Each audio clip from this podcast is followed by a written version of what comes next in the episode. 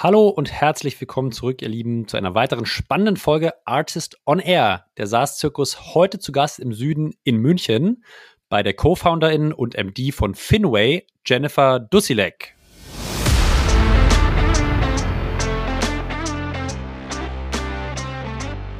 Ja, also ganz am Anfang hatten wir mal so acht, neun Werte bei uns auf der Webseite stehen und das war wirklich dieses typische Bild. Wir hatten einfach acht Werte da stehen ja. Und die standen da, aber die haben einfach keinen Impact gehabt. Und das, das darf nicht so sein. Und das ist tatsächlich schon vor einiger Zeit gewesen. Und gesagt, okay, wir müssen daran arbeiten. Wir brauchen ordentliche Werte, die für uns wichtig sind. Und ähm, wir haben uns tatsächlich dafür entschieden, dass wir das im Management entscheiden. Und wir haben uns im Management zusammengesetzt und haben überlegt, was ist uns eben wichtig? Was sehen wir aber auch aktuell, was schon gelebt wird? Damals waren wir noch ein kleineres Team. Da waren wir, glaube ich, so circa 10, 15 Leute.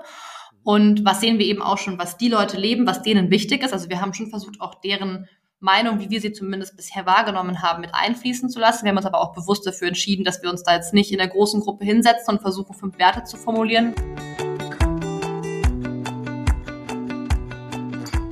Ja, ihr Lieben, ich äh, begrüße euch und freue mich heute mit euch zu sprechen über Unternehmenskultur und über Unternehmenswerte. Und das mache natürlich nicht ich, sondern Jennifer. Jennifer brennt für Buchhaltung und ich glaube, diese Passion spiegelt schon ein bisschen wieder, wie wichtig Kultur und Werte bei Finway sind. Finway, also Jennifer und ihr Team beschäftigen sich seit Anfang der Journey intensiv mit Unternehmenskultur. Deswegen sind wir eingestiegen und haben gesprochen über, was sind denn die fünf Werte, die bei Finway definiert sind als, als Kernwerte für die Kultur haben uns dann angeschaut, in welchen Bereichen sich diese Werte wiederfinden, sind einmal durchs Recruiting gegangen, wie kann man testen, ob Kandidaten diese Werte auch mitbringen beziehungsweise kulturell passend sind, haben uns angeschaut, wenn Mitarbeitende dann wirklich mal geheiert sind, äh, wie kann man langfristig sicherstellen, dass Werte und Kultur auch gelebt werden und auch sozusagen keine Dissonanz entsteht zwischen den persönlichen Werten und den Unternehmenswerten und sind auch ganz, ganz operativ tief eingestiegen. Wie kann man es denn schaffen, dass eine Kultur wirklich gelebt wird, dass Initiativen geschaffen werden neben den finanziellen Zielen und den OKRs? Wie kann man es schaffen, dass Mitarbeitende wirklich regelmäßige Touchpoints haben mit einer Kultur? Äh, Jennifer tiefe Einblicke gegeben. Mir hat es riesen, riesen Spaß gemacht. Daher auch euch jetzt eine richtig gute und spannende Folge mit Jennifer Dussilek und mit mir, Julius Göllner. Let's go!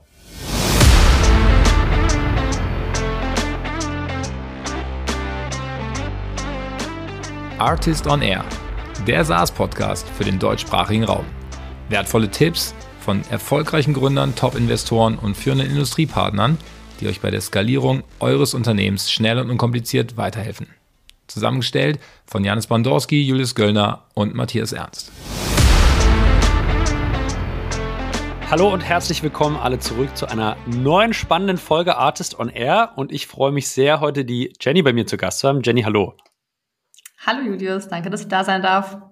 Heute mal nicht so sonnige Aussichten hier in Berlin, daher eigentlich perfektes Podcast-Wetter, um sich mal ein inhaltlich spannendes Thema äh, auf die Ohren zu legen. Aber bevor wir inhaltlich einsteigen, natürlich erstmal die Frage an dich, Jenny. Wer bist du und was macht ihr?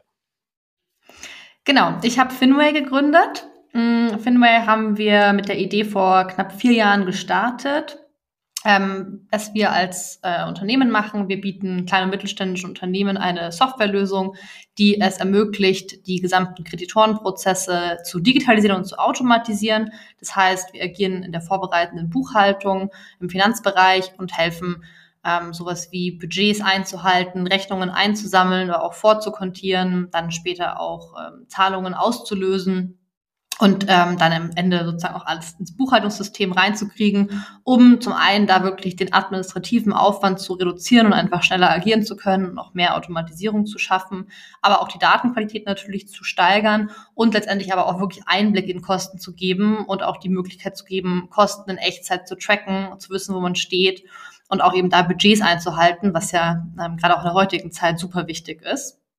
Ähm, ich selbst komme auch aus dem ganzen Finanzbereich.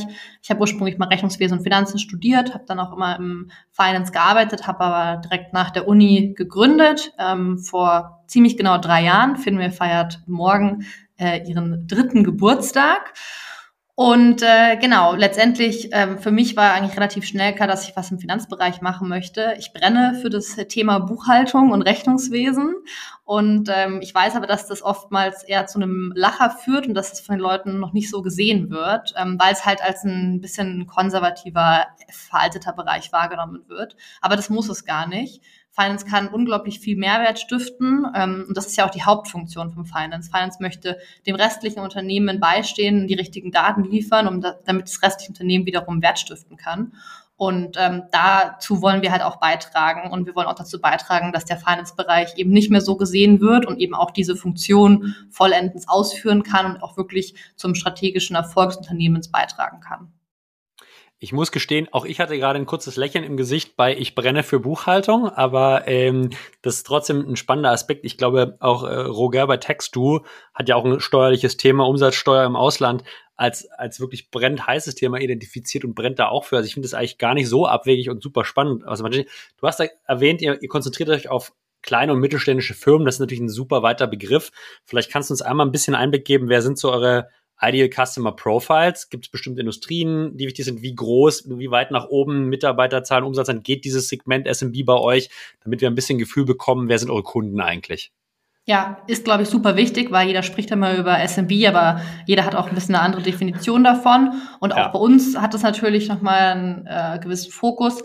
Ähm, Finway macht Sinn, wenn eine Finanzabteilung auch schon einen gewissen Komplexitätgrad erreicht hat. Also das heißt, wenn wir ein Unternehmen mit irgendwie fünf Mitarbeitern haben und da alles noch von irgendwie einer Person selbst gemacht wird und das auch noch gar nicht so wichtig ist, dann braucht man jetzt vielleicht auch Finway nicht unbedingt jetzt schon einführen. Aber ich sage jetzt schon, weil wenn man wachsen möchte, dann macht es vielleicht sogar auch schon Sinn. Also das heißt, man muss auch immer so ein bisschen gucken, bin ich ein wachsendes Unternehmen oder nicht. Ja, zumindest sehr stark wachsendes Unternehmen.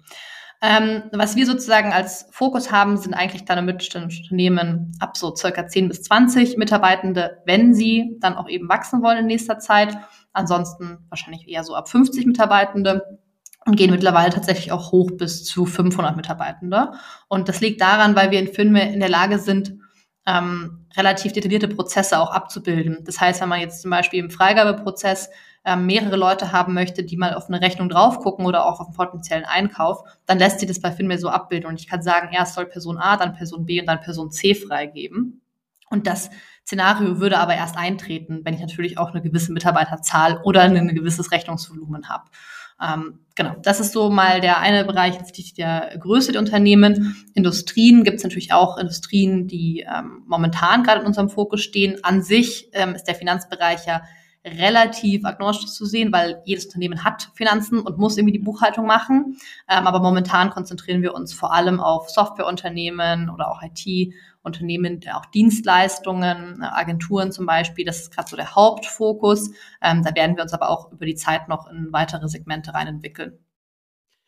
Jetzt habe ich so ein bisschen von meiner Außenseiterperspektive die Wahrnehmung, dass das Segment schon sehr kompetitiv auch im deutschsprachigen Markt ist. Ja, mir fällen da spontan sowohl Player ein wie ein Friday Finance oder ein Yokoi aus der Schweiz. Dann gibt es so ein paar Procurement-Ansätze, Hive bei hier in Berlin. Äh, wo würdest du sagen, differenziert ihr euch da am meisten? Wo seid ihr anders als vielleicht andere Mitbewerber oder ähnliche Modelle, die auch in einem gleichen Segment spielen? Mhm. Also ich glaube zum einen natürlich mal zu betrachten, welchen Markt geht man an. Und ich glaube, teilweise haben die natürlich auch unter, unterschiedliche Marktsegmente oder ähm, Marktfokusbereiche. Das kann zum einen mit reinspielen. Zum anderen sagen wir mit Finway aber ganz klar, wir haben das Ziel, dass wir wirklich jegliche Kreditorenprozesse und jegliche Ausgaben, die ein Unternehmen tätigt, über unsere Plattform laufen lassen und wir da jetzt nicht eben nur einen Fokus auf den Kartenbereich zum Beispiel legen oder auf den puren Rechnungsfreigabeprozess.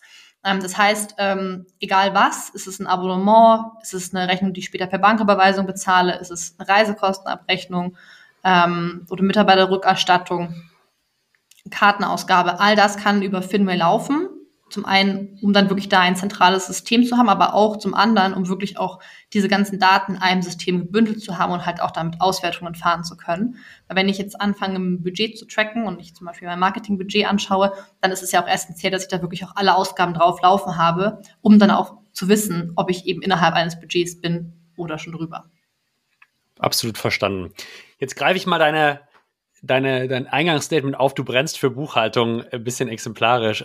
Das, vermittelt ja schon, sag ich mal, auch eine sehr starke Passion, Leidenschaft, ja. Und wenn wir über Leidenschaft sprechen von Gründern, dann ist es ja auch irgendwie sicherlich ein Punkt, der extrem stark eine Kultur äh, von einer Company beeinflusst und prägt.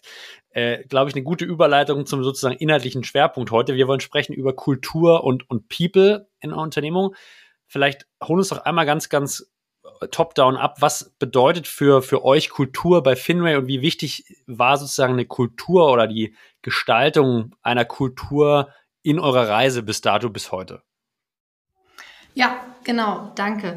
Also ich glaube, zum einen hat man ja als Gründer immer so ein bisschen drei Perspektiven, die man sich anschaut. Mal ganz grob gesehen, man hat seinen Kundenbereich, man hat gerade auch ähm, im Startup Investoren und dann hat man die Leute, die im Unternehmen tagtäglich hart ackern, um alles möglich zu machen. Und letztendlich ist es fast sogar, würde ich sagen, ein Stück weit egal, was man macht, aber auch gerade bei uns, wenn wir Software entwickeln, ähm, mit den Leuten steht und fällt das Ganze. Und mhm. ich glaube, deswegen ist es essentiell, dass man hier guckt, wirklich alle auf einen Nenner zu bringen, alle abholen zu können und dass auch ein Stück weit alle an das gleiche Wertbild glauben und sich auch untereinander unterstützen, weil nur gemeinsam kann man auch Erfolg haben und den Erfolg haben. Und wir haben für uns einige Werte definiert, die uns sehr, sehr wichtig sind und die wir versuchen wirklich kontinuierlich zu leben und durch, durch den ganzen Prozess zu bringen. Und ich kann da gerne auch gleich nochmal so ein paar Beispiele nennen. Aber das war für uns ganz essentiell, weil wir halt glauben, ähm, erstens, alle sollen mir in einen Strang ziehen, alle sollen sich untereinander unterstützen und alle sollen mir auch Ideen einbringen und dazu beitragen wollen, dass FinMe erfolgreich wird. Und dafür ist es, glaube ich, einfach super wichtig, dass man diese Kultur ähm, von vornherein auch wirklich ernst nimmt und versucht aufzubauen. Wie kam es dazu, denn ja aus deiner persönlichen Historie? Ich meine, ich glaube, ist ein Thema, was, wenn ich jetzt über so viele Gründer gehe, mit denen ich spreche, jetzt nicht überall sofort auf Prio 1 ist, ja, sondern da geht es viel um Go-to-Market, um wie kriegen wir die ersten Kunden, wie finden wir unsere Personas.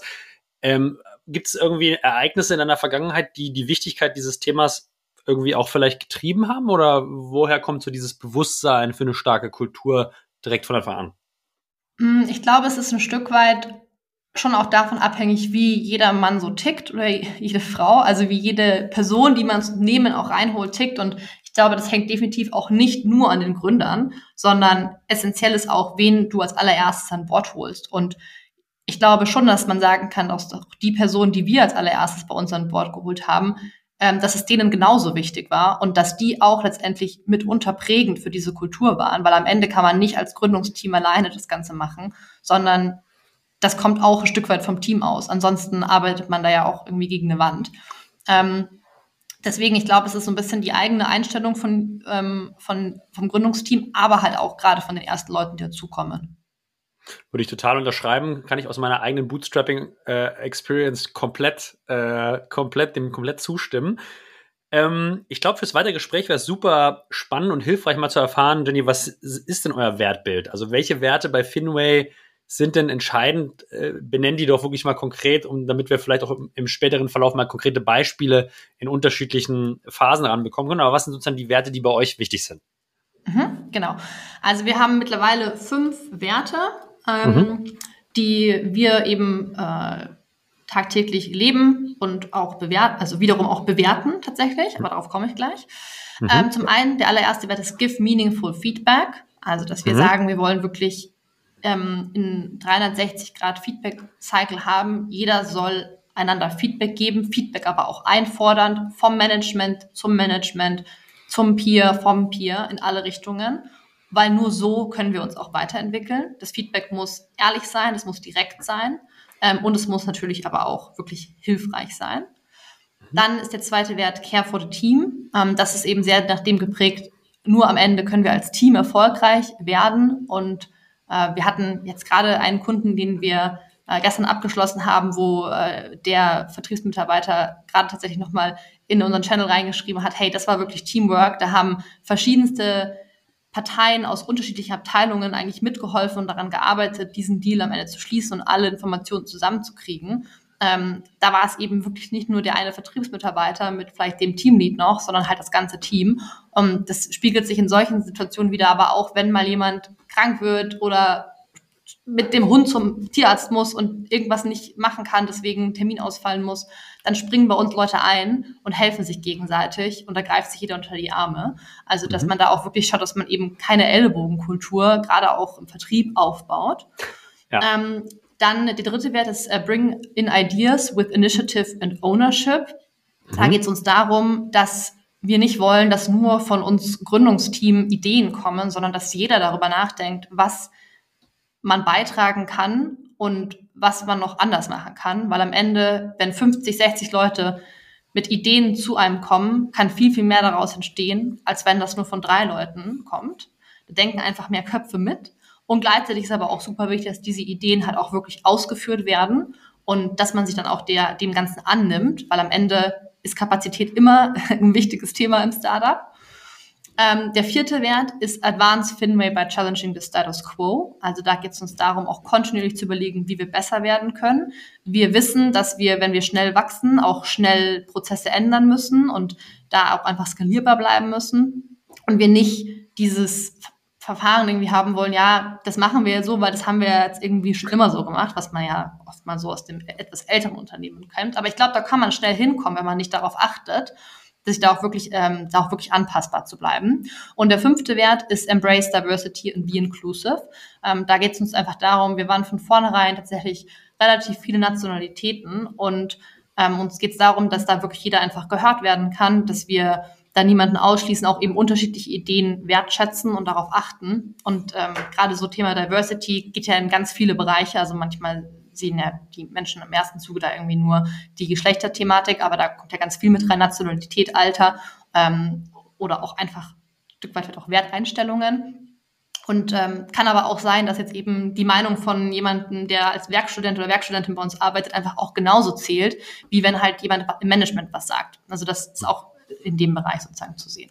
Und das sind eben unsere fünf Werte, die wir versuchen alltäglich zu leben. Das hört sich super spannend an, Jenny, und hört sich auch schon sehr ausgereift an. Wenn ich jetzt mir mal den dritten angucke, Bring in Ideas with Initiative and Ownership, dann ist ja jetzt irgendwie nicht nur der Punkt, hey, bringt Ideen ein, sondern ihr habt es ja schon sehr wohl formuliert, äh, sozusagen getrieben, es muss eine Initiative geben und es muss dann auch Ownership äh, herrschen. Das klingt jetzt nicht so, als wenn du heute früh aufgestanden bist und die Sachen genauso aufgeschrieben hast, sondern das wirkt auf mich so, dass sich da schon Leute in einem sehr iterativen Prozess länger Gedanken gemacht haben. Aber vielleicht liege ich auch komplett falsch. Wie seid ihr denn zu diesen fünf Werten gekommen und vor allen Dingen auch zu diesen, ich würde sagen, sehr scharfen und gut detaillierten und gut überlegten Ausformulierungen? Ja, also ganz am Anfang hatten wir mal so acht, neun Werte bei uns auf der Webseite stehen und das war wirklich dieses typische Bild. Wir hatten einfach acht Werte da stehen ja. Und die standen da, aber die haben einfach keinen Impact gehabt. Und das, das darf nicht so sein. Und das ist tatsächlich schon vor einiger Zeit gewesen. Und gesagt, okay, wir müssen daran arbeiten. Wir brauchen ordentliche Werte, die für uns wichtig sind. Und ähm, wir haben uns tatsächlich dafür entschieden, dass wir das im Management entscheiden. Und wir haben uns im Management zusammengesetzt und haben überlegt, was ist uns eben wichtig? Was sehen wir aber auch aktuell, was schon gelebt wird? Damals waren wir noch ein kleineres Team. Da waren wir, glaube ich, so circa 10, 15 Leute. Und was sehen wir eben auch schon, was die Leute leben, was denen wichtig ist. Also wir haben schon versucht, auch deren Meinung, wie wir sie zumindest bisher wahrgenommen haben, mit einfließen zu lassen. Wir haben uns aber auch bewusst dafür entschieden, dass wir uns da jetzt nicht in der großen Gruppe hinsetzen und versuchen, fünf Werte zu formulieren, weil wir ähm, nicht geglaubt haben, dass wir da unbedingt das beste Output rauskriegen.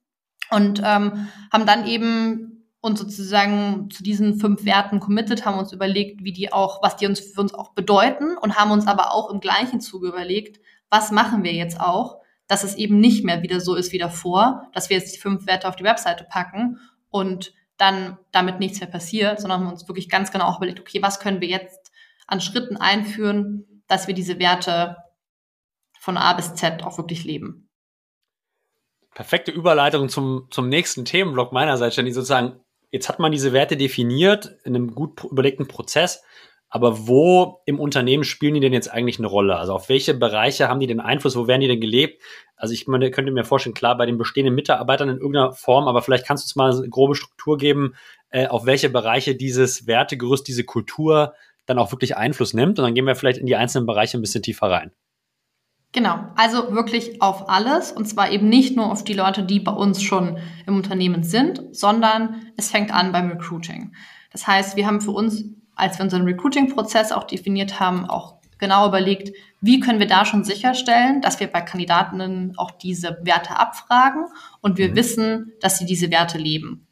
Ähm, mhm. Wir haben einen fünfstufigen Recruiting-Prozess und ähm, wir haben sozusagen geguckt, dass wir irgendwie in jedem Bereich die relevanten Werte abfragen. Also wir machen jetzt nicht in jedem Interview alle fünf Werte sozusagen durch, aber wir haben uns halt da Fragen überlegt, die darauf einzahlen, damit man einen Einblick bekannt, bekommt, ist die Person eben jemand, die auch Feedback gibt. Und da ähm, gibt es eigentlich vielleicht auch Beispiele, da gibt ja so typische Recruiting-Fragen, die man dann eben dazu stellen kann.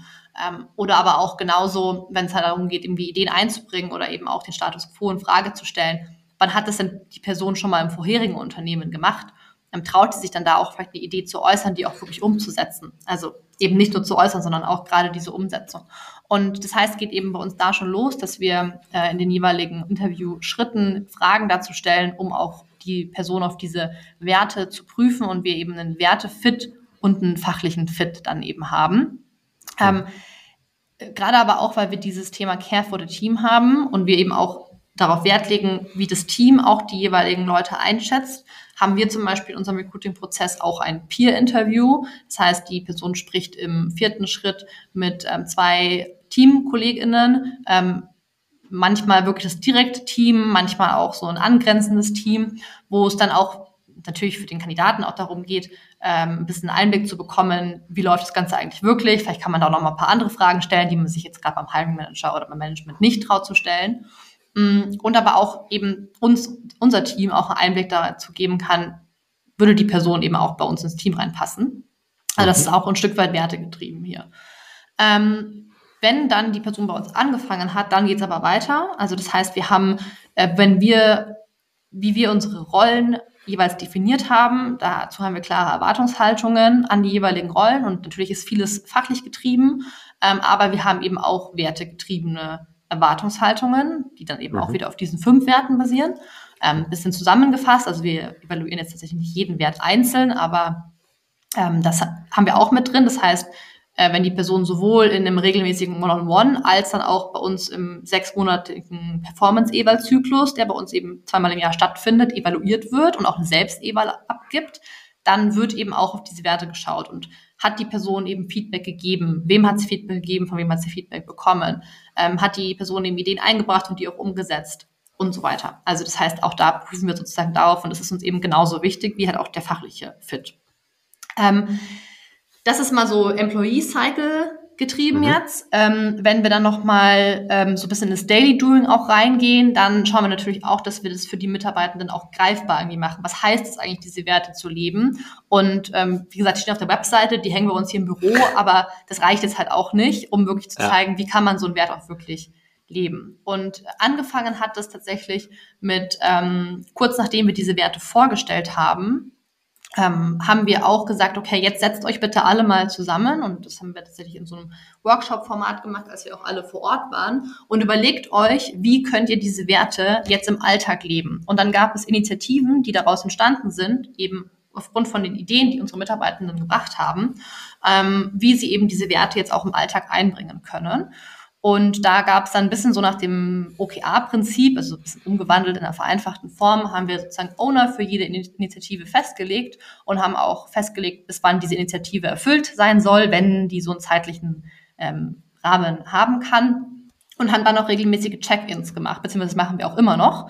Ähm, wir haben, genau, und schauen dann halt sozusagen im regelmäßigen Zeitlauf, okay, wie sind wir, wie stehen wir gerade mit der aktuellen Initiative? Ist die schon ausgeführt? Braucht man da irgendwie noch Hilfe? Läuft es gut?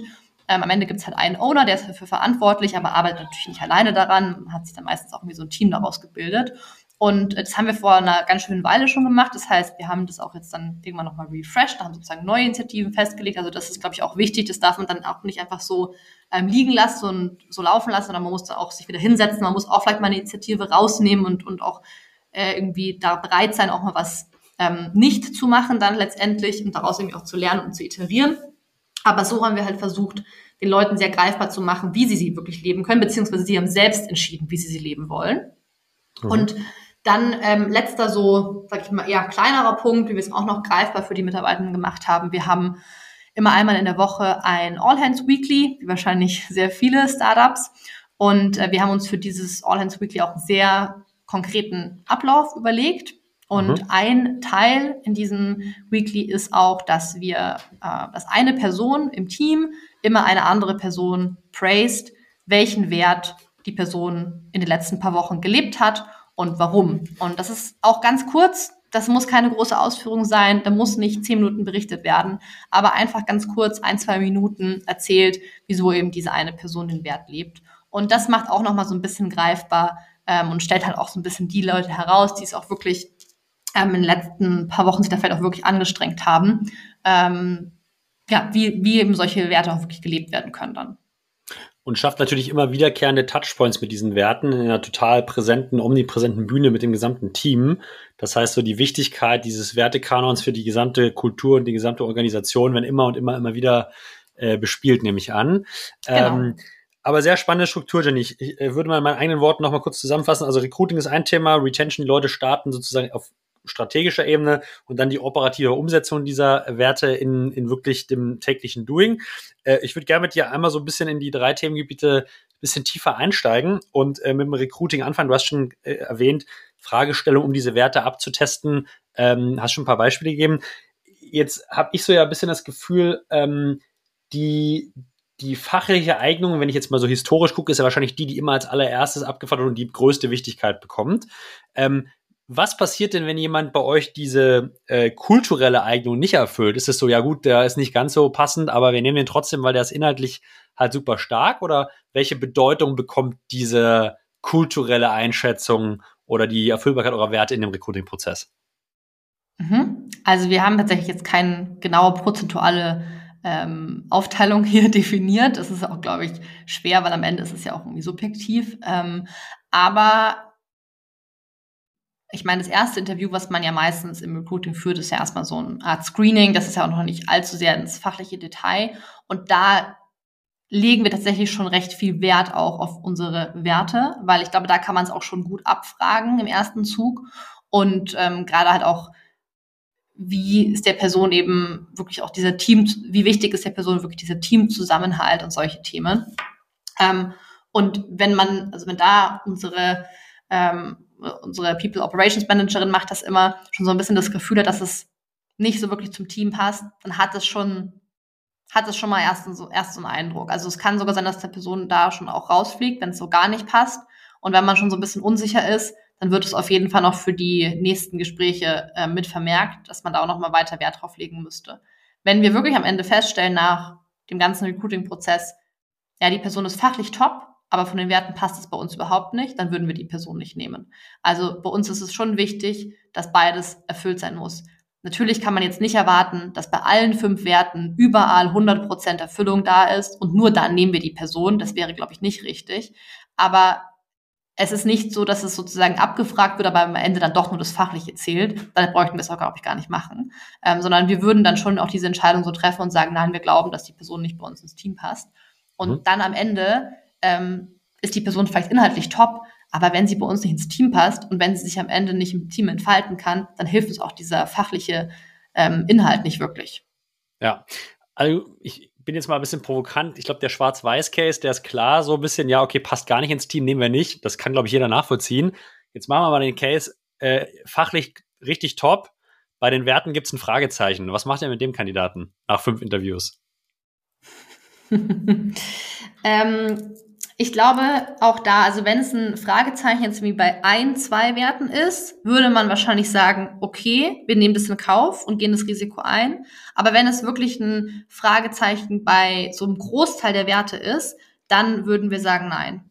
Okay. Weil am Ende muss ich überlegen, im Recruiting, ich glaube, es ist wirklich schon sehr, sehr wichtig, dass man viel Zeit in den Recruiting-Prozess steckt und sich ganz genau überlegt, wie man da an Bord holt weil den Aufwand, den man betreiben muss, wenn die Person am Ende nicht passt, ist einfach viel, viel größer. Du hast jemand, wenn jemand bei uns anfängt, dann hat HR ein Riesenthema, alles da vorzubereiten, das ganze Onboarding ready zu kriegen.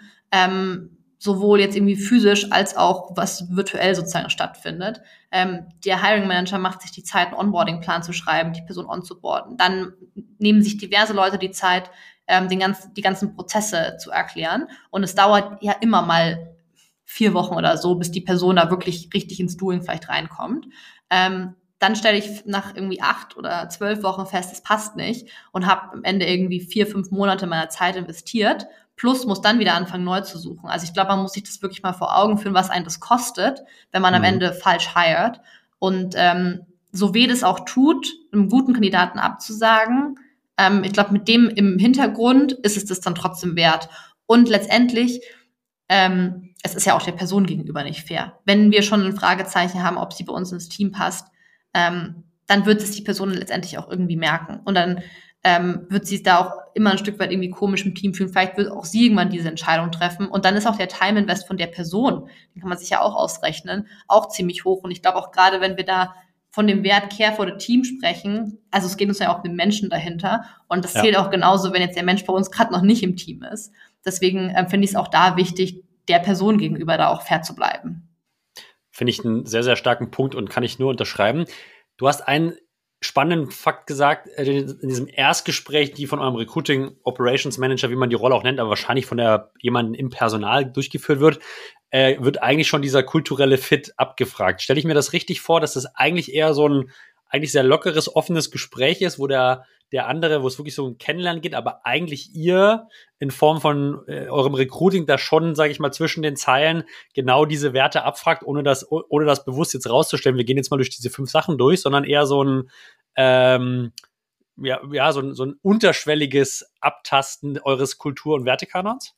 Ja, natürlich. Also ich glaube, darauf kann sich auch jeder Kandidat oder jede Kandidatin ähm, einstellen. Wenn man im Interview ist, man wird ständig analysiert. Also es hat alles irgendwie eine Bedeutung und das darf, darf man nicht vergessen. Ähm, ich glaube, das genau das Gleiche gilt sozusagen auch für das Unternehmen. Das Unternehmen präsentiert sich ja genauso. Ähm, wenn wir dann irgendwie zu spät in den Call kommen, dann wirkt es auch vielleicht komisch. Wenn wir uns irgendwie ewig lang nicht melden, dann wirkt es auch seltsam.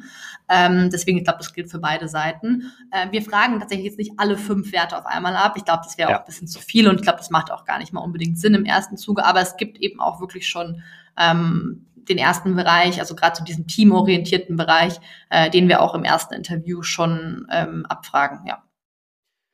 Und jetzt stelle ich mir vor, okay, es ist jemand, der in diesem Erstgespräch durchkommt, zweites, drittes Gespräch, also jemand, dem wir jetzt mal auf jeden Fall eine Eignung eurer Kultur und äh, Wertekadenz zuschreiben. Wann geht ihr denn aktiv in die Kommunikation und sagt dem, unter, äh, sagt dem, dem Bewerbenden auch, okay, hey, das ist bei uns wichtig, das sind unsere fünf Werte jetzt. Äh, wir denken, du passt da rein, aber es ist uns genauso wichtig, dass diese Werte, wenn du hier anfängst, dann auch wirklich gelebt werden. Wir legen da wirklich ein, eine Wichtigkeit drauf. Also wann, wann dreht sich sozusagen kommunikativ die Münze und ihr sprecht wirklich auch über dieses Wertesystem und die Kultur? Ähm, das ist eigentlich tatsächlich von Anfang an so, weil unsere Werte okay. sind jetzt auch auf unserer Webseite bisschen detaillierter auch beschrieben. Ähm, äh, ich, ich müsste gerade mal nachgucken. Ich glaube, es steht sogar auch bei uns in der Stellenbeschreibung mit drin. Ähm, okay. Also wir sind da eigentlich von vornherein transparent und ähm, wir haben jetzt nicht diese Erwartungshaltung, dass wir sagen, wenn du unsere fünf Werte nicht beim ersten Gespräch aufzählen kannst, dann bist du nicht richtig. Ähm, das jetzt nicht. Aber äh, es ist eigentlich von vornherein transparent, dass dass das das ist, was uns halt wichtig ist. Und da würde ich sagen, gibt es nicht so ein späteres Aufdecken.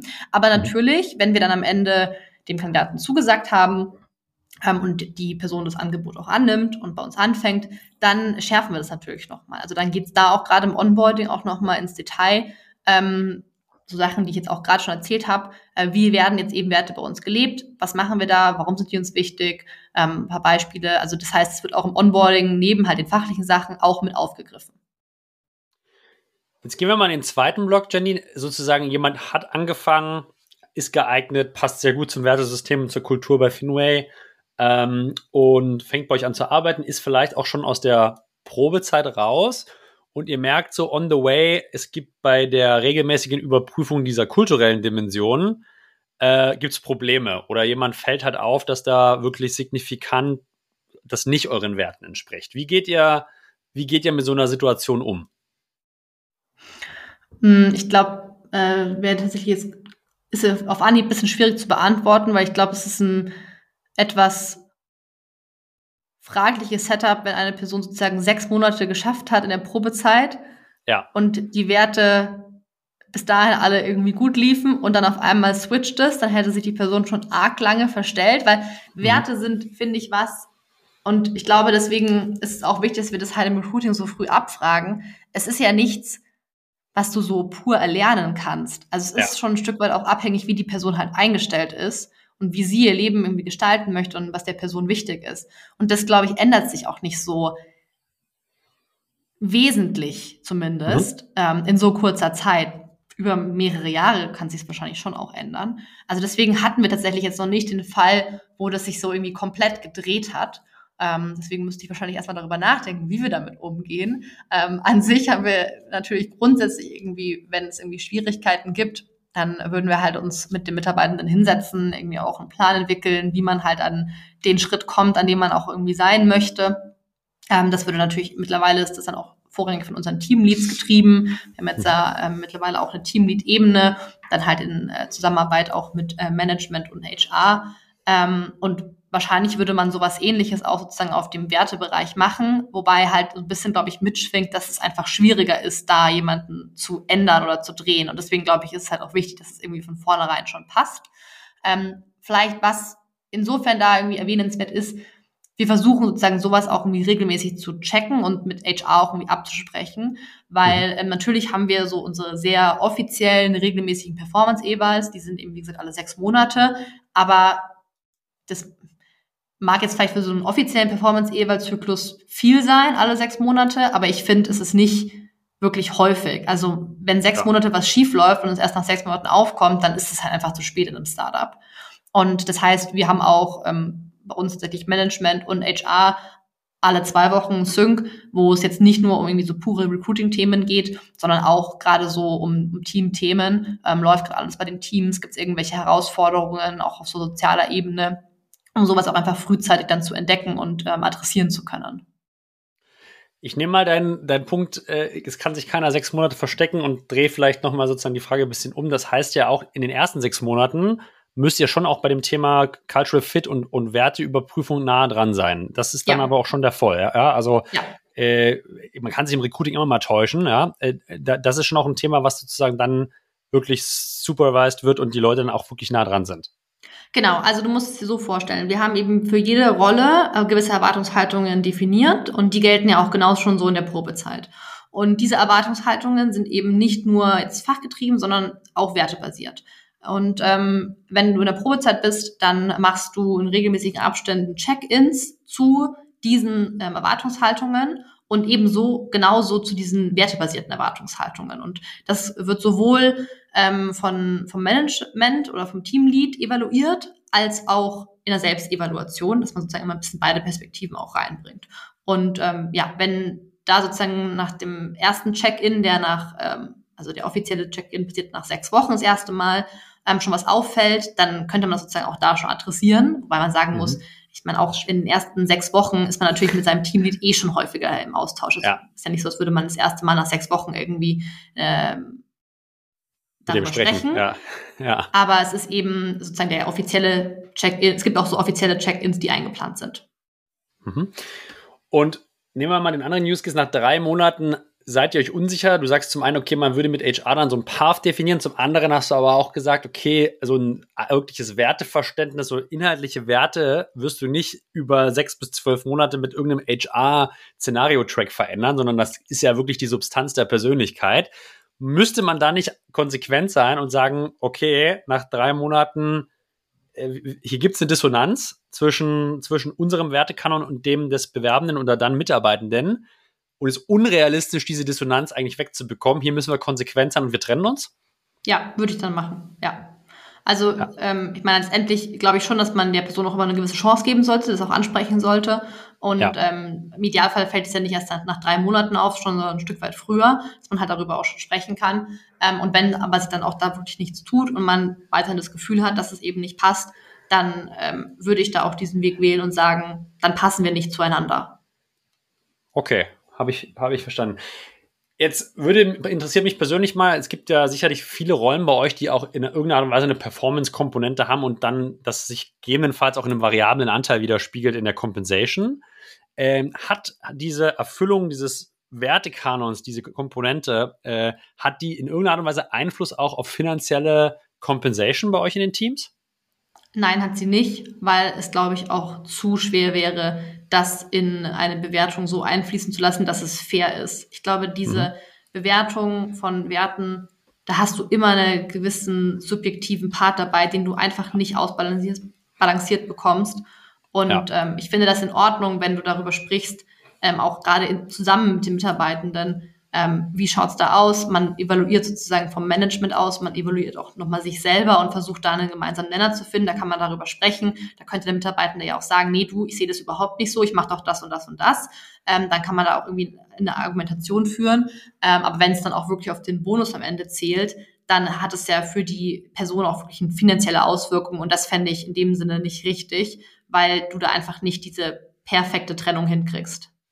Ja, würde ich auch unterschreiben. Ich glaube, es würde echt zu extremen Diskussionen äh, einladen, die man, glaube ich, auch nicht also irgendwie nachhaltig begründen könnte oder, oder zumindest objektivieren kann. Ich glaube, super, super schwierig. Gehen wir mal zu dem Vielleicht dritten. Eine ja, Sache gerne. noch ganz kurz dazu. Ähm, wo es sozusagen ein Stück weit schon auch mit reinfällt, ist, ist wir haben auch Gemeinschaftsziele mhm. und die versuchen wir auch immer noch weiterhin zu halten.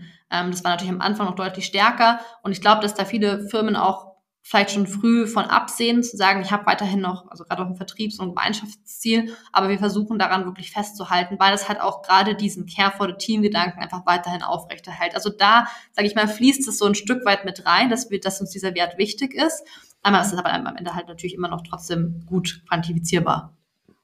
Das ist ein ziemlich spannender Punkt, weil Gemeinschaftsziele gerade im Vertrieb sind natürlich eine, äh, ist ein sehr, sehr heiß diskutiertes Thema. Wenn ich ein Individual Contributor bin, der irgendwie High Performer ist, äh, und äh, ich kriege meinen Bonus quasi in Teilen nicht, weil sozusagen mein Team nicht performt, ähm, gibt es meistens da relativ heiße Diskussionen. Ihr sagt aber, das ist uns so wichtig, gerade dieser, dieser Wert Caring for the Team, ähm, damit musst du halt in dem Fall leben und äh, überleg dir doch mal, wie kannst du gemeinsam, wie können wir gemeinsam das Team besser machen, damit du diese Bonuskomponente auch bekommst. Ja, also na, da gibt's aber natürlich irgendwie die Konsequenz wahrscheinlich, es gibt einen gewissen Selektionsmechanismus, dass bestimmte Leute, deren die individuelle Performance so wichtig ist, dann einfach nicht die richtigen für euch sind. Genau, aber ich meine, das fängt ja sozusagen im Recruiting-Prozess auch schon an, dass wir auch ja. darauf schon sozusagen checken. Ist die Person eben jemand, der auch diesen Care for the Team Value auch leben möchte? Mhm. Und ähm, ich würde sagen, so kannst du ein Stück weit das Ganze auch schon evaluieren. Und dann im Zweitzuge, wenn du mal an den Vertrieb denkst, ähm, und ich habe gerade vorher kurz dieses eine Beispiel genannt, es ist halt auch oft Teamarbeit. Es ist ja. oft so, dass da mehrere Leute mit involviert sind und man muss sich nur einmal vorstellen, wenn dann der eine Vertriebsmitarbeitende im Urlaub ist oder krank ist, dann springt jemand anderes ein und ähm, die Person möchte ja sozusagen danach genauso irgendwie beitragen und helfen und das Gleiche macht ja dann auch ähm, der Mitarbeitende, wenn dann der andere oder die andere im Urlaub ist und das Gleiche sozusagen gilt. Und deswegen würde ich sagen, dieser, dieser Teamgedanke im Vertrieb, den darf man nicht vernachlässigen, der existiert auch. Und deswegen finde ich es auch rechtfertigt, trotzdem auch dann so ein Teamziel zu haben, gerade in der Kombination mit dem Wert. Ja, finde ich auch nur konsequent dann in dem Falle, muss ich sagen. Also äh, finde ich super. Gehen wir kurz mal zu diesem dritten Block vielleicht natürlich, weil, ähm, also klar, die Umsetzung dieser Kultur, dieser Werte ist natürlich irgendwie auch eine totale Voraussetzung, dass das langfristig auch gelebt wird und immer wieder in die Köpfe der Mitarbeitenden kommt, ja.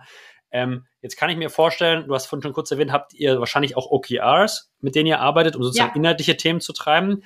Das heißt, es gibt da irgendwie OKR-Ziele, dann gibt es da Key Results, ihr habt noch ein Business Case auf Management-Ebene und jetzt sollen wir da noch sozusagen so Maßnahmenpakete reinschneiden in die Orga. Äh, alles, alles vier be beansprucht Ressourcen, beansprucht Zeit und wahrscheinlich auch zum Teil finanzielle Mittel. Wie soll denn das realistisch funktionieren?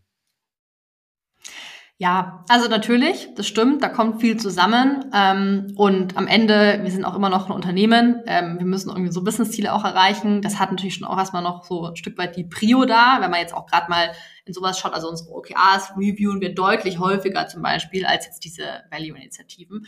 Aber ja. ich glaube, es ist trotzdem einfach mal ein Ansatz und ein Start, wo man was macht. Ne? Und ähm, natürlich muss man gucken, wie viel Kappa man dafür hat. Und deswegen meinte ich eben auch vor, es ist auch wichtig, dass man sich, glaube ich, auch eingesteht, wenn man was wieder rausnimmt. Wenn man sagt, man macht was halt jetzt nicht, weil man mhm. halt auch gerade vielleicht ähm, den Erfolg darin dann doch nicht so sieht. Ich meine, wir legen diese Initiativen initial mal fest und es wäre falsch, dann zu sagen, dann machen wir das jetzt auch für ein Jahr, ähm, komme was wolle, sondern ich finde es dann auch vollkommen in Ordnung, wenn man ein gutes Argument dafür hat, nee, ich lasse es jetzt einfach erstmal liegen, lass es pausieren. Manchmal sind es auch nur kleinere Sachen, die sich schnell umsetzen. Aber ganz ehrlich, im Unternehmen möchte jetzt auch niemand die ganze Zeit 100 Prozent nur immer auf diese eine Sache einzahlen und daran arbeiten, sondern man hat ja auch irgendwie einen Austausch. Man möchte sich auch mal so zusammenführen, zusammenkommen. Und ähm, bei uns war zum Beispiel eine Initiative, die sich daraus auch ergeben hat, dass wir einmal im Monat organisiert bei uns so eine Taskforce ein nettes Get-Together hier bei uns im Office irgendwo in München, oder wir machen irgendwas in München hier ähm, in Biergarten oder Schlittschuhlaufen oder solche Sachen. Und das kann man ja auch noch mal irgendwie nebenbei machen oder mal am Abend oder so. Das sind auch Sachen, die manchmal auch so leicht von der Hand gehen. Also es ist jetzt auch nicht immer alles so, glaube ich, starr zu sehen, dass es sagt, ich brauche einen riesen, ähm, ich brauche einen riesen Zeiteffort oder auch Budget-Effort dafür. Ich glaube, das Budget, was wir dafür bisher ausgegeben haben, ist wirklich sehr, sehr überschaubar. Ähm, da muss auch, glaube ich, immer nicht so viel, so viel Geld und vielleicht auch gar nicht so viel Zeit dahinter stehen, dass man trotzdem was bewirken kann. Ja, das kann ich mir vorstellen. Ich will, ich spiele jetzt mal den Advocat des Diabolis. Gab es dennoch oder gibt es dennoch vielleicht im Managementkreis oder im Investorenkreis den einen oder anderen, der sagt, ja, ist ja nett, was ihr da macht mit den Werten der Kultur, aber ist ja eigentlich distracting. Konzentriert euch doch lieber auf A, B, C. Gerade jetzt, vielleicht läuft der Case gerade nicht, ihr seid hinter den Umsatzzielen. Jetzt hört doch mal auf mit dem, äh, mit dem Kikifax da. Gibt es sowas oder gab es sowas mal? Und wie würdet ihr jetzt vielleicht auf dem theoretischen Case, wenn das mal passieren sollte, äh, wie würdest du damit umgehen, äh, Jenny? Ähm, ja, nee, also gab es tatsächlich noch nicht. Ähm, ich glaube aber jetzt auch, wir sprechen da jetzt gerade sehr im Detail drüber, aber es ist ja. ja. auch nicht so, als würde sich in unserer Firma alles nur darum drehen, sage ich jetzt mal, ja. sondern es ist halt einfach ein Teil, der uns wichtig ist, den wir, ähm, glaube ich, versucht haben, gut ausreifen zu lassen, uns einiges an Überlegungen auch irgendwie reingesteckt haben und, glaube ich, mit, mit dem Modell, was wir aktuell haben, auch einfach gut fahren. Das funktioniert, mhm. das läuft. Ähm, und demnach ist auch, glaube ich, so dieser Effort überschaubar, weil es einfach ja. eingerichtet ist und funktioniert. Ähm, wenn das irgendwann mal kommen sollte, ähm, muss man, glaube ich, gucken. Also ich glaube, an sich würde ich unsere Werte verteidigen, weil ich äh, dafür stehe und ähm, der Meinung bin, dass wir die auch brauchen. Und am Ende, es ist ja auch so, die, Werte, äh, die, die Menschen dahinter, das habe ich am Anfang gesagt, initial, ähm, sind das Entscheidende. Nur mit dem Team dahinter können wir am Ende Erfolg haben. Wenn ich das jetzt sozusagen wegschneiden würde, würde ich auch ein Stück weit eine Erfolgskomponente wegschneiden. Deswegen glaube ich, darf man das wirklich auch nicht vernachlässigen, auch wenn vielleicht Zeiten schwieriger werden ähm, und herausfordernder. Und ich glaube, ähm, ich meine, da kommen wir zu einem Thema, was, glaube ich, momentan auch viel diskutiert wird oder was auch wir tatsächlich gerade mit unseren Kunden viel diskutieren, das Trans Transparenzthema, Transparenz mit Mitarbeitenden sein und auch gerade, wenn halt dann herausfordernde Zeiten kommen, dass man halt auch da dann transparent sein kann. Und wenn man so eine Wertekultur etabliert hat, dann ist da auch viel mehr Verständnis dafür da. Und ähm, dann kannst du dann auch trotzdem sozusagen die Motivation von den Leuten abgreifen, jetzt nochmal wirklich richtig Gas zu geben, damit man halt da wieder rauskommt. Ja, kann ich mir gut vorstellen, würde ich auch dem komplett zustimmen. Ich glaube, die Leute mitzunehmen, transparent, gerade in Zeiten von Corona in der Vergangenheit oder jetzt anderen Herausforderungen, ist, glaube ich, eine Basisvoraussetzung, äh, das Team auch zusammenzuhalten. Ja, also ich glaube, dann so häppchenweise Informationsfluss äh, mit dann Konsequenzen, die aus dem Nichts kommen, ist, glaube ich, immer super schwierig, aber da gibt es, glaube ich, auch genug Negativbeispiele, wie man es nicht so gut machen kann. Ähm, jetzt für jemanden, dem Kultur so sehr wichtig ist, Jenny, und wo ihr ja auch wirklich viel macht, oder also verhältnismäßig viel, aber ich glaube in einer deutlich strukturierteren Form und mit, mit viel Augenmerk als vielleicht andere Firmen. Gibt es irgendwie so Feedback-Loops, wo ihr als, als Founder, FounderInnen äh, auch irgendwie mal qualitativ Feedback bekommt, wo Leute sagen, hey, das ist, das ist cool, was hier passiert, das ist äh, wichtig, dass ihr das macht. Keine Ahnung, äh, vielleicht irgendwie Review auf Kununu von Ex-Mitarbeitern. Also, dass ihr auch so ein bisschen das Gefühl bekommt, hey, das, was wir hier machen und den Fokus, den wir hier reingeben, das bringt auch wirklich was, das kommt an bei den Mitarbeitenden. Ja, auf jeden Fall. Glaube ich, ist auch wichtig. Also man sollte wahrscheinlich genauso Feedback da einholen, wie man es auch von Kunden einholt und einholen möchte. Hm, ich meine, klar, wir haben zum einen Kununu, wo wir irgendwie Ratings kriegen, ähm, die wir uns natürlich durchlesen und gucken, wie wir das irgendwie verarbeiten können. Ähm, ich glaube, da freuen wir uns auch immer ähm, über die vielen positiven Ratings, die wir da auch schon bekommen haben. Ähm, wir machen aber zum Beispiel auch Employee Survey einmal im Quartal, wo wir einige Sachen abfragen äh, und dann auch da immer wieder uns zusammensetzen, gucken, wie sind die Ergebnisse, wie sind die Ergebnisse im, äh, im Vorquartal gewesen. Mittlerweile mit der Größe können wir auch ein bisschen in die Teams reingucken, ob sich bei einem Team irgendwie was anders verändert hat, wo man irgendwie vielleicht nochmal genauer reinschauen müsste. Dann gibt es da halt auch einen ähm, Bereich, wo man halt nochmal offenes Feedback eintragen kann. Da versuchen wir alles zusammenzutragen und ähm, alles zu besprechen, gerade auch Sachen, die natürlich irgendwie häufiger genannt werden, zu besprechen und auch gucken, ob wir ähm, jetzt irgendwelche äh, Action-Items sozusagen auch daraus ziehen. Mhm. Und ähm, dann, was wir tatsächlich jetzt auch nochmal gemacht hatten, und da haben wir jetzt noch gar nicht so arg viel drüber gesprochen, aber auch über das Thema Benefits. Ähm, ich glaube, das ist ja auch mittlerweile äh, ziemlich wichtig für viele Firmen. Ähm, auch wir haben uns natürlich einige Benefits überlegt, die wir schon mittlerweile seit einiger Zeit eingeführt haben. Und auch das tatsächlich nochmal zu so auch re-evaluieren, sind es auch wirklich die richtigen, sind es auch die, die für mhm. die Mitarbeitenden passen. Das hat auch ein Stück weit wieder ja auch Wertkomponenten da drinnen. Und da haben wir jetzt ähm, zum Beispiel zuletzt auch nochmal so eine Evaluation gemacht und nochmal Feedback eingeholt, äh, vorab einmal aufgezeigt, was es eigentlich alles gibt, auch was uns das kostet. Ich meine, das ist ja auch ein Kostenpunkt ab einem gewissen Punkt. Ja. Und ähm, da auch nochmal geschaut, okay, wollen wir da halt irgendwas ändern? Ähm, jetzt nicht im Sinne von, wollen wir jetzt unbedingt gleich drei Sachen dazu nehmen, muss ja auch immer ja. nicht das heißen, aber wollen wir halt irgendwas streichen und dafür was anderes nehmen, weil das den Leuten einfach wichtiger ist. Also ich glaube, hier kann man genauso iterieren, wie man es auch mit dem Produkt regelmäßig macht.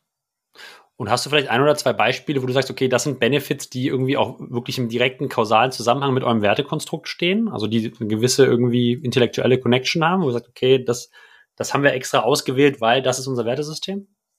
Genau, also wir haben zum Beispiel ein Budget, da haben wir tatsächlich Budget ähm, für die persönliche Weiterentwicklung von Mitarbeitenden, ähm, dass wir da den Leuten einen gewissen Betrag zur Verfügung stellen, damit ähm, die sich auch ja, ein Buch kaufen können, ja. vielleicht einen Kurs irgendwie belegen können. Ähm, vielleicht ist es auch irgendwie ein Beitrag zu einem Coaching oder zu irgendeinem Programm, äh, um da halt dann da in einem gewissen Bereich weiterzuentwickeln und damit einhergehend, weil wir auch festgestellt haben, dass diese Weiterentwicklung dann doch vielleicht immer eher zu kurz kommt, haben wir auch einen Tag im Quartal eingeführt, der sich bei uns Knowledge Day nennt, wo ähm, man sich den ganzen Tag dafür Zeit nehmen kann, sich eben mit einem Thema zu beschäftigen und sich in diesem Bereich weiterzuentwickeln, kann man dann eben auch ganz gut vielleicht mit dem Budget verknüpfen, wenn man da irgendwie jetzt einen Kurs zum Beispiel gebucht hat. Also das ist so, glaube ich, ein Beispiel, äh, wo gerade halt dieses Thema persönliche Weiterentwicklung auch mit reinfließt. Und jetzt transferiert zurück auf eure fünf Werte, würde ich sagen, spielen äh, Zahlen auf ein, auf zwei Themen wahrscheinlich irgendwie Care for the Team. Also ihr zeigt auch, dass ihr, dass das Team euch wichtig ist und ihr äh, da einzahlt und wahrscheinlich äh, Bring in Ideas ist natürlich auch ein substanzieller Anstoß und Impuls, um neue Ideen einzubringen, sich halt mit Themen zu beschäftigen, sich weiterzubilden, äh, seinen Status quo zu überdenken. Äh, wahrscheinlich auch irgendwie Rethink the Status Quo oder Challenge the Status Quo auch, auch ein Thema. Also verschiedene der von dir genannten Werte spielen eigentlich auf diese, diese Benefit-Klasse ein, oder? Ja, oder genauso auch Give Meaningful Feedback, weil hinter ja. Feedback steht ja auch die persönliche Weiterentwicklung. Warum gebe ich Feedback oder warum möchte ich Feedback bekommen? Weil ich mich halt weiterentwickeln möchte und besser werden möchte. Jenny, ich habe, glaube ich, einen super detaillierten Einblick bekommen, wie ihr über Kultur nachdenkt bei Finway und wie sich sozusagen dieses erstmal Top-Level-Konstrukt der Kultur dann wirklich aber in der Orga auch widerspiegelt und wie das sozusagen kommuniziert wird, wie es umgesetzt wird. Äh, ganz herzlichen Dank für diese Einblicke. Gibt es was, was ich äh, vielleicht hätte noch fragen sollen oder was du vielleicht noch loswerden willst an dieser Stelle? Ähm, ja, danke dir, dass erstmal, dass ich diesen Einblick irgendwie geben durfte. Ich hoffe, da hat vielleicht auch der eine oder andere was mitnehmen können. Ich habe es vorher kurz angesprochen. Wir haben dieses Thema tatsächlich auch mittlerweile viel mit unseren Kunden. Ähm, ich glaube, gerade jetzt auch in diesem Jahr, im nächsten Jahr wird es wichtig sein, auch hier äh, Transparenz zu schaffen. Ähm, auch gerade wenn es dann vielleicht auch Richtung Zahlen geht und da die richtige Kommunikation auch an den Wert zu legen. Und ich glaube, auch in dem Bereich ist es super wichtig, dass alle Mitarbeiter auch wirklich an einem Strang ziehen und dazu beitragen. Ja, so Thema irgendwie Kosten im Griff haben, ist momentan ja sehr, sehr heiß. Und das ist auch genau was, was wir mit Filme auch machen, wo wir auch ein Stück weit beitragen wollen. Wir wollen Einblick in Kosten liefern, um auch wirklich dann auch vielleicht unnötigen ähm, Spend an der einen oder anderen Seite zu verhindern und aber auch einfach um die Möglichkeit zu bieten, dass man innerhalb seines Budgets bleibt und auch da alle Mitarbeitenden dazu abholt. Also das heißt, ähm, wenn es vielleicht auch für den einen oder anderen Thema für den Vereinsbereich ist, dann kann man sich natürlich gerne bei uns melden wir gerne aushelfen und einfach mal auch einen Einblick geben. Also wir machen dazu auch tatsächlich relativ viel Inhalte und sprechen darüber auch mit Experten, um da auch ein bisschen Wissen weiter zu vermitteln. Also das heißt gerne auch erstmal initial so äh, versuchen, ein bisschen Wissen von unserer Seite zu kriegen, was wir teilen können. Und ansonsten kann ich nur sagen, wenn es irgendwelche Fragen noch zu diesem Kulturthema generell gibt, ähm, könnt mich auch auf LinkedIn erreichen, äh, einfach eine kurze Message schreiben und dann helfe ich da auch gerne weiter. Das ist eine sehr, sehr nette Einladung. Jenny hat mir im Vorgespräch erzählt, dass sie irgendwie völlig unter Wasser ist, aber dass du dennoch die Einladung zur, äh, dich zu kontaktieren jetzt aussprichst, ehrt dich wirklich in großen Zügen. Äh, Jenny, vielen, vielen Dank erstmal für, für diese super Einblicke und auch deine Offenheit hier. Ähm, wir haben bei Artist und Air immer noch eine nicht inhaltliche Abschlussfrage, die aber mindestens genauso wichtig ist. Äh, das ist nämlich die Frage nach deinem Lieblingsrestaurant. Ähm, ihr seid in München basiert. Es kann äh, ein Platz sein, wo du gern frühstücken gehst, wo du Mittagessen gehst, wo du vielleicht auch nur Drinks nimmst. Aber wenn unsere Artisten mal dienstlich in München sind, wo sollten sie unbedingt mal hingehen, um ein kulinarisches Aha-Erlebnis zu erhalten? Okay, also jeder, der mich kennt, weiß, ich bin ein riesengroßer Fan der vietnamesischen Küche. Deswegen, ich mhm. kann hier nur ein vietnamesisches Restaurant nennen, anders geht's leider nicht. Ähm, und äh, Natürlich, also unter der vietnamesischen Küche ist ja ganz wichtig die ähm, Reisnudelsuppe, Pho Bo. Ich spreche die immer falsch aus, also es tut mir leid an alle, die Vietnamesisch können, ähm, aber es ist äh, mein Lieblingsgericht. Und ähm, ich muss sagen, ich die beste äh, Suppe isst man im G2. Davon gibt es mhm. mittlerweile sogar vier oder fünf Standorte in München. Also findet vielleicht jeder da einen Spot. Und äh, das Restaurant kann ich empfehlen. Cool. Vielen Dank für diesen Tipp, Jenny. Verlinken wir natürlich in den Show Notes und alle Restauranttipps gibt es auch auf www.artist.net. Also wer mal unterwegs ist und nicht weiß, wo er abends essen gehen soll in Europa, da gibt es die besten Tipps unserer äh, SaaS-Founder und FounderInnen. Äh, auf jeden Fall äh, einen Blick wert. Ich nutze es selber irgendwie andauernd, wenn ich nicht in Berlin essen gehe. Ähm, vielen Dank, Jenny. Freue mich auf unser Wiedersehen im Oktober und äh, sicherlich auch mal hier in der Show äh, äh in baldiger Zukunft. Daher vielen, vielen Dank für deine Zeit, trotz des vollen Terminkalenders. Weiß ich sehr zu schätzen. Vielen Dank dir, Julius. Ciao, ciao, mach's gut. Ciao.